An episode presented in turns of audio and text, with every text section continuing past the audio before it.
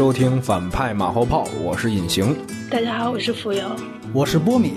哎，今天呢，就是我们三位要跟大家聊一期，算是听众们的福利，就基本上是要介绍一下这个北影节的一个抢票内容。对，为此我们也特意请来了浮游，为什么呢？因为浮游是这个。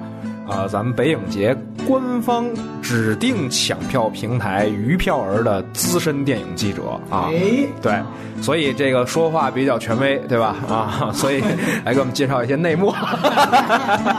对啊，另外呢，他还有一个就是个人的公众号，叫“不散不见不散”的那个“不散”啊，大家如果有感兴趣的话，希望大家能够踊跃的关注一下。嗯，咱们先聊一聊吧，就是这北影节，因为每到这个，基本上就是影迷的一一次这个。呃，狂欢嘛，是吧？各种买票，各种晒票根儿什么的。这届这个片单出来之后呢，我不知道你们两位啊对这个片单什么看法？因为我还觉得挺好啊，看好多老片、经典影片。这个要不然不由你先聊聊，就是 你对这届片单的一个总体的看法啊？嗯，嗯我在看到片段的时候没有太多惊喜的东西，不像去年的时候有，因为有老塔的展映啊什么的，就觉得特别兴奋。今年感觉还好，整体对我来说应该是比较轻松的吧，观影。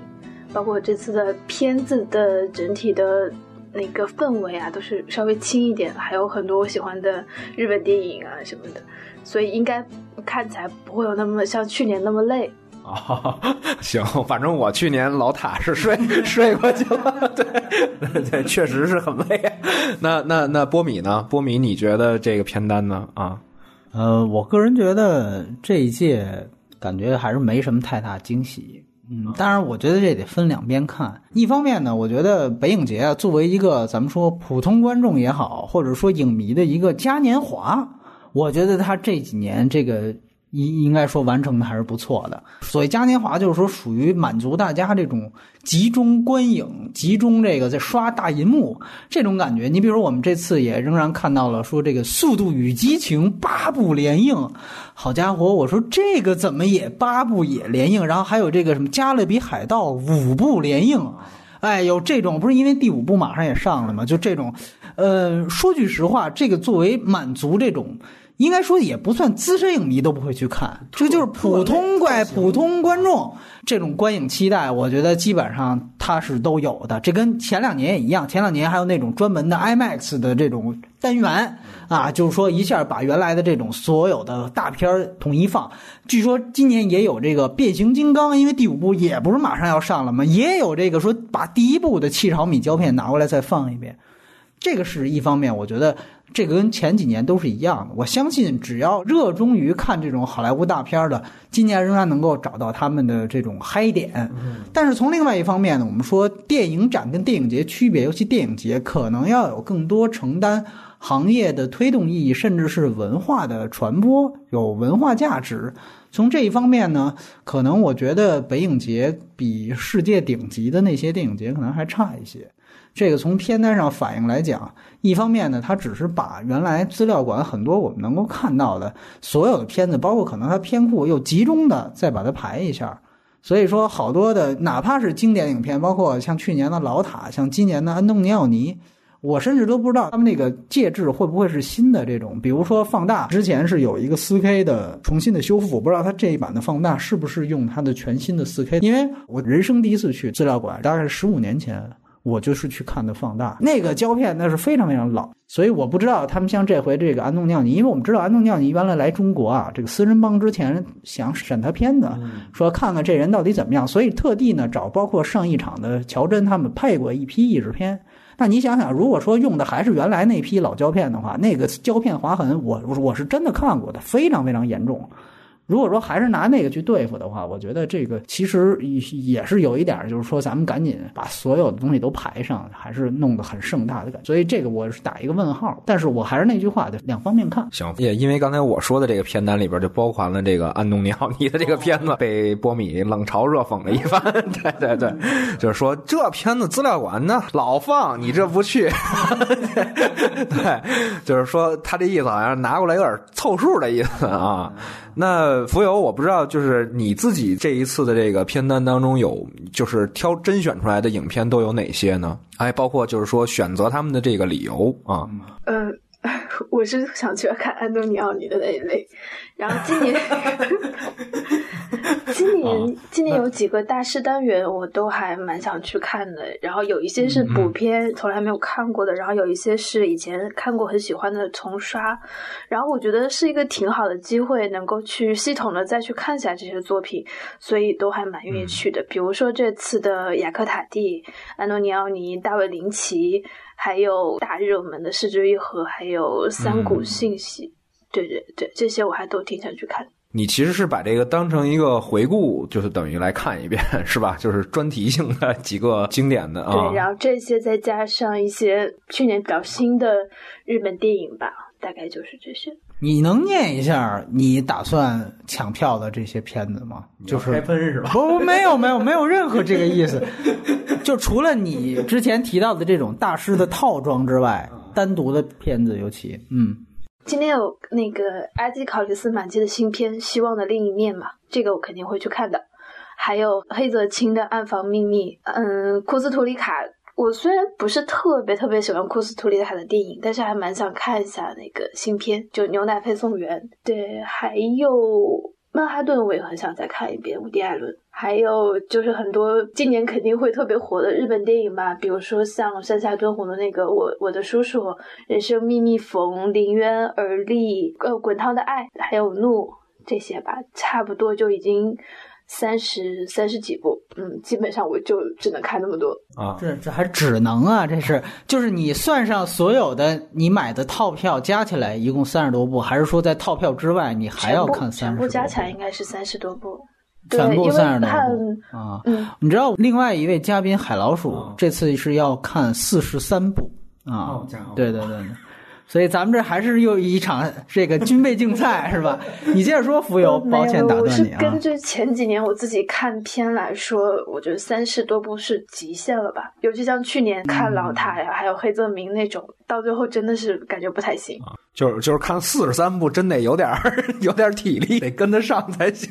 也是海老鼠，又找地儿睡觉去了，这旅游旅的太累了啊。好，那那波敏就是你你的个人的一个片单呢？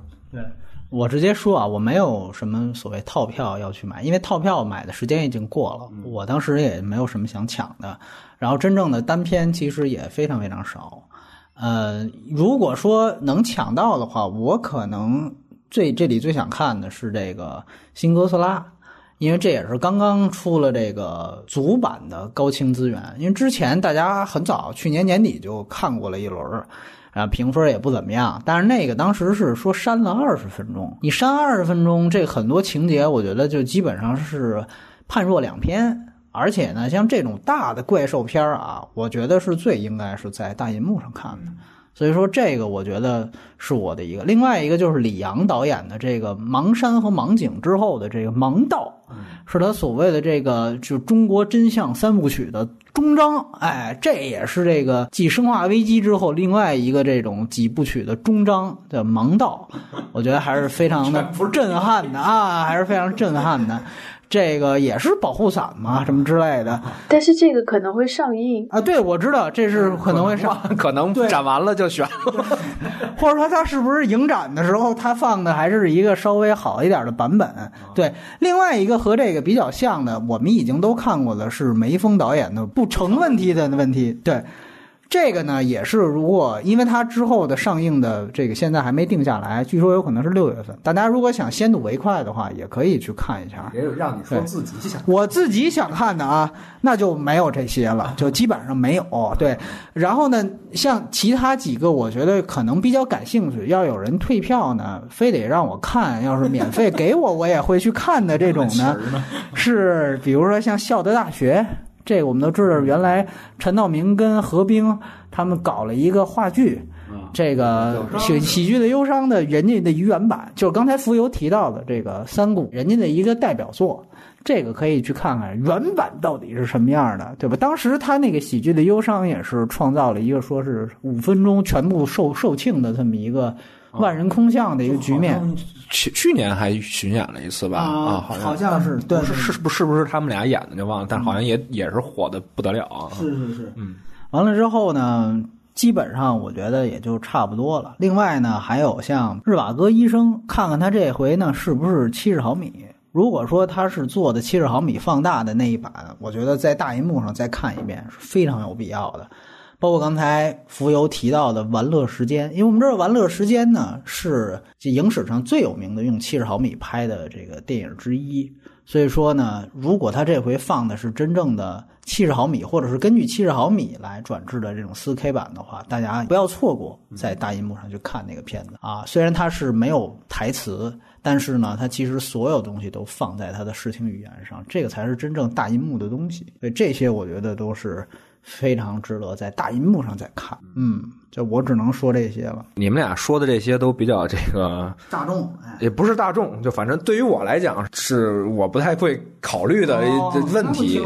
不是，我没有更多的片单了。我那安东尼奥尼已经被否掉了，不 是云上的日子一季度放一次，这都已经被吐槽过了。因为我一直看这种片子，就是我记着好像去年是上午开始抢票嘛，对，完了以后起不来，而且看的都是这种大俗片，哎，就是根本抢不着票。我速激八部，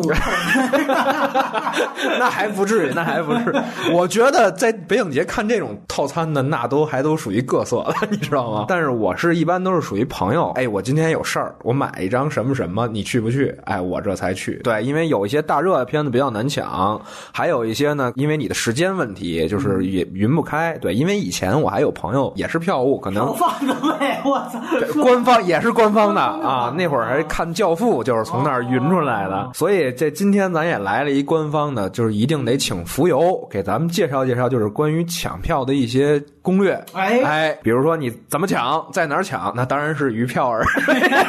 我们可真没有收广告费啊啊啊！来聊来啊，其实讲这个还蛮尴尬的，因为我的票都是别人帮我买哎。呦嗨，那是说明了鱼票儿平台还挺公正的。但是但是可以讲一些我以前的经验，然后是特别偷懒的那种经验，我觉得还蛮省事的，嗯省事高效的经验那种。首先开票时间是三十一号的中午十二点，哎，在鱼票儿和格瓦拉这就能起得来了啊，嗯 这就能起得来。对，中午买票还比较好。然后电影节完整的排片应该是在三十号晚上才能出来。，OK，所以想认真对待电影节的话呢，可能就要在三十号的晚上花掉一些时间去给自己列一个片单了。那这个就是新鲜出炉的片单在哪能够看到呢？格瓦拉它会出一个 H 五，这个是最权威的片单。啊我们现在看到的像微博还有豆瓣的豆列小站都不是最完整的，但是应该变动都不大。然后下面讲我自己的买票经验啊，如果你是像我这种很懒得排片，然后又想看电影的话，有一个特别好的方法，嗯就是周末的时候死守在资料馆，工作日的时候就选一个离你家最近的影院，这样就好。对，因为资料馆的肯定是排片最好，然后氛围也是最好的嘛。嗯，我往年一般都会周五晚上还有周六周日两天都会对照着资料馆它一个影院的排片，然后去选我想看的电影，这样是最快最简单的嘛，基本上都不会出错。肯定最好的片、最热的片，还有见面会场都是在资料馆。就是你这就属于这个就是比较懒懒癌型的这个以点带面，对吧？啊，就我还想问你，就是在具体抢票的过程当中，应该有什么注意的呢？呃，首先我不建议买套票，那个时间太限制了，我觉得肯定会有一些突发情况的，然后到时候再转票是比较麻烦的。即使你像我一样是想系统的去刷这个导演的所有作品的话，我也建议去单买，这样比较好。还有就是。如果你想随大流感受一下氛围，十二点钟抢票的话，就先去抢最热门的片见面会场。我们能够想到的，今年比较热的肯定是，呃，《失之愈合》，还有像《家族之苦》啊，还有波米提到的新哥斯拉这种，可以先自己预估一下，先去买这些电影的票，然后再去买你你自己比较喜欢看那种小片子，就把它放在先去扫一下家门口影院的排片，嗯，就可以了。哎，我问一下，这次有见面会的，你刚才提到市之愈合，他会来吗？还是说你这儿能掌握一些有见面会的，还有哪些呢？我现在都没有公布消息，有可能来的应该是失之愈合和阿莫多瓦。我看这次的天坛奖的评委会主席是比利奥古斯特，他的那几个片儿也在片单里，应该他也会参加一两场的这种见面会吧。那一般像这种见面会，它是会基本上参加，比如说在资料馆所在的场次吗？这个几率是比较大的，对吧？对，基本上资料馆都会保证，然后有可能的话会去一些其他的电影院。去我们学校呢？没有。然后如果购票的时候，你看到片名前面有一个星号，就表示这个是有见面会场的。然后需要注意一下，它是在有也有观影前见面会的情况吧？但大多数都是做映后交流，二十分钟到半个小时这样子。今年应该是山田洋次还会来。啊，这个基本上也是见一次少一次了。对，那就是家。《家族之苦二》，《家族之苦二》是在北影节的全球首映。然后另外应该是有库斯图里卡，现在是在中戏教课呢。他在中国会至少待一个月。我估计他应该是也会参加他的那个牛奶配送员的奇幻人生的某一场的 Q&A 环节。我刚才是想说，如果买不上票的话，其实最简单的方法就是多加几个转票的微信群，然后关注豆瓣的小站、微博啊，这些都非常有用。因为往年经常会。看到有好多妹子，然后举个牌子说求哪个片哪个片在资料馆门口，觉得挺感人的，但是很傻。明明微信群里面就可以买到。去年有一些没有买到的片，我是大概是在影片开场前十分钟的时候，站在资料馆门口去刷微信群，这样子买到的。嗯，或者是你买了票没法去的话，也随便加一个群。呃，这些群在比如说同车活动下面都可以找得到的，就比较方便啊。你这个经验跟我这个一些经历差不多，我也是求某片看的时候。我都不知道，是我朋友说你等着啊，完了以后夸夸夸就给我蹬了好几个群，让我一问，哎，最后可能基本上都能找着，就还挺神奇的，反正就是嗯，大大概弄得跟黑市二级市场一样了，对。但是我知道的就是说，波米好像一般就是对于看看这个电影来讲，它不是那种那个以点带面型的，它基本上是属于大海捞针，哪儿都去哪儿都穿的那种，对。所以我想问问，就是说波米，你对抢票这种事儿？有什么这个心得和攻略？我的总原则是这样，之前也有朋友在芬达问过我，可能都是大师，比如说大卫林奇、安东尼奥尼的两个片子撞在一块儿了，一个在大兴，一个在通州，你去哪个？啊这个非常极端的情况啊。呃，我想说，首先你要判断，在片子你都很想看的情况下，你要判断它的稀有性。就是说，这次为什么刚才隐形问我，我觉得没有什么太感兴趣，因为这次没有什么是我在其他地方看不到的。你比如说，听说这次的上影节还是今年啊，可能会。放这个钢丝的原来的早期的名作，就是这个画幅达到四比一的拿破仑。就我们在潘金莲那期聊特殊画幅的时候说过，那是可能三块银幕接起来你才能看完整的那样的一个史诗级的当时的一个革新式的一个默片。这几年刚刚做了修复，你哪怕现在是有资源了，但是我们别忘了，你四比一的画幅，你在家里电脑、电视上看，你也达不到那个效果，必须得是在大银幕上。那像这种，我觉得就是我一定会去看的。但是这次呢，它是上影节放，北影节不放，所以我觉得按照这个标准，我觉得这个是首先得去抢的。那另外一些，你比如说退而求其次的，比如刚才我提到的，像《玩乐时间》，它因为是七十毫米，七十毫米也肯定是必须得在大银幕上欣赏，它才包括像另外一些，比如说特别强调摄影的一些名片儿，你比如说《曼哈顿》。咱们这么举例子，如果说像肯洛奇的他的新的金棕榈的这片子叫《我是布莱克》，然后比如说《我是布莱克》和伍迪·艾伦的《曼哈顿》这俩片子撞车了，你要让我选选哪个呢？我一定会选《曼哈顿》，为什么呢？因为《我是布莱克》虽然口碑也不差，还拿了大奖，甚至好像还是新片儿，但是那个片子它不是一个强调视听的一个片子。他的社会批判呀，各种方面，他可能是因通过立人设、通过台词来传达的。你在电脑上、电视上看，并不会有太多打折扣的地方。但是像曼哈顿，别忘了，它是一个原来新好莱坞复古黑白片的一个佼佼者的代表。他的摄影师是戈登·威利斯，那是《教父》的摄影师，也是那位史上最好的摄影师的一个代表作。那看这种片子，一定要在大银幕上欣赏。所以，同样的两个非常有名的片子。我一定会选择视听占优的那个，因为它的大银幕属性更强。这个就是我现在的说。所以，第一，你要考虑稀缺性；第二，就是考虑它是不是值得在大银幕上看。啊、这个是我想强调的。那么第三可能是你比如说，是不是以后也会出资源，但是现在还看不到。比如说我刚才提到的，像李阳的这种《盲道》啊，包括像库斯图里卡的这个《牛奶配送员》啊。这些片子，另外呢，还有两部我想请大家格外关注的，是有两个疑似也是真的全新推出的修复版，是两个港台影片，一个是严浩，也是香港新浪潮的一个代表作，就是《似水流年》，斯琴高娃主演的这一部。之前我在金鸡百花看过他的老胶片，那非常非常的差，但是那个片子呢，网上找到资源也是极其模糊。这次呢，重新放映。如果是这个新版的拷贝的话，是经过修复版的话，这个是非常非常值得去看的，因为它也是一个吃视听的一个作品，在我看来，几乎是香港新浪潮的里边一个安哲式的一个电影。另外一个就是董夫人。唐书璇的这个也是非常非常难得的一部电影。曾经他的那个老的 DVD 在网上炒到了很高的价格，因为其他的地方甚至有一一度连资源都找不到。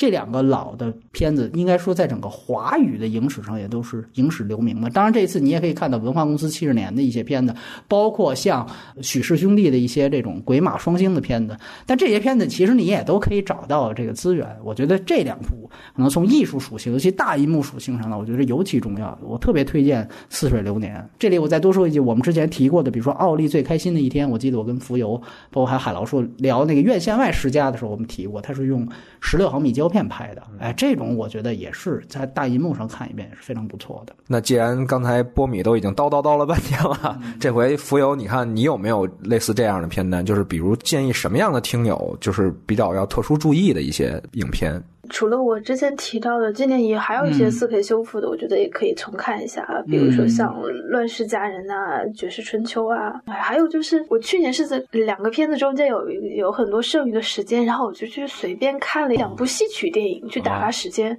我觉得还蛮好玩的，这个肯定是大家平时不会去看的嘛。如果你你跟我像我一样，两个片子中间，然后大概有那么个三四个小时，你又不想逛街又没地儿去的话，这次好像也确实有几个京剧电影。波米还有什么这需要推荐给大家的影片呢？另外一个我想提及的就是去年在这个戛纳电影节大放异彩的《罗莎妈妈》，这个是菲律宾的一个很有名的导演曼多萨的片子，这次也是。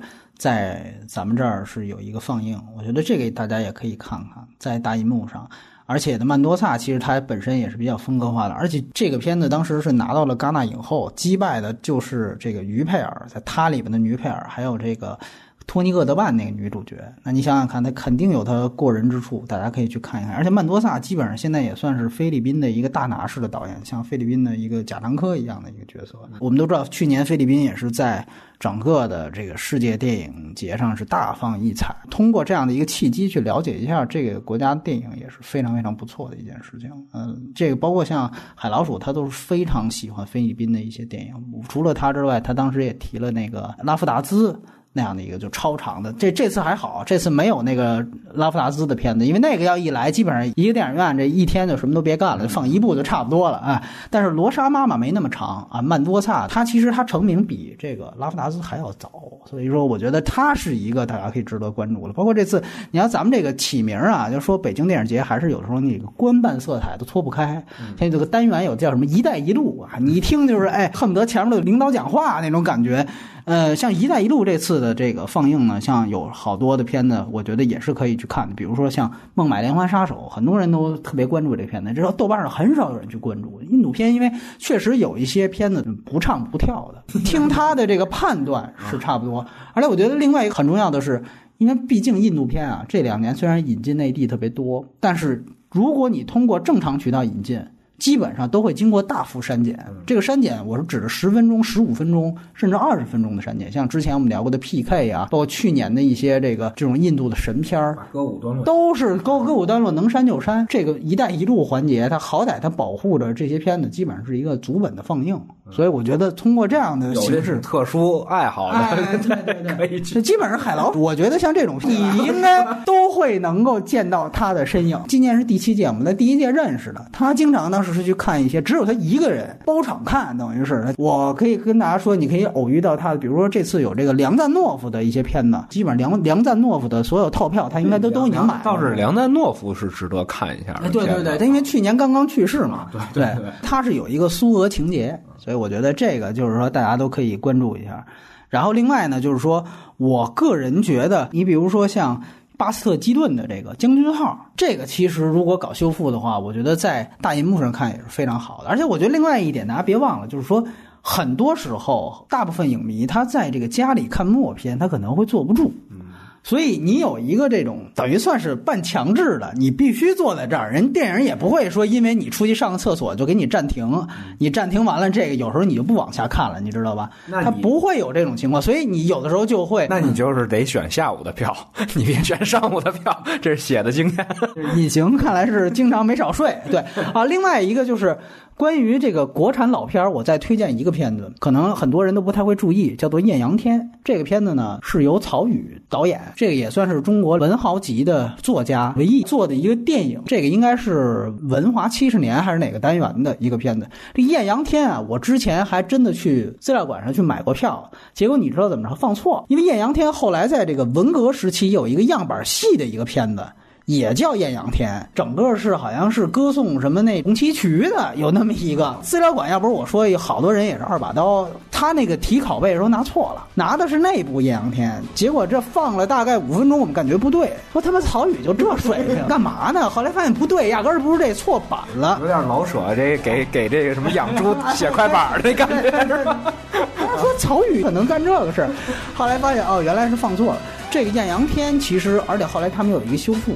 所以，如果说对于曹禺有比较热爱的这种文艺青年，我推荐。但是《艳阳天》，说实话，它可能整个成色会让你失望。不过，你可以去看一看，究竟文豪做的一个电影到底是。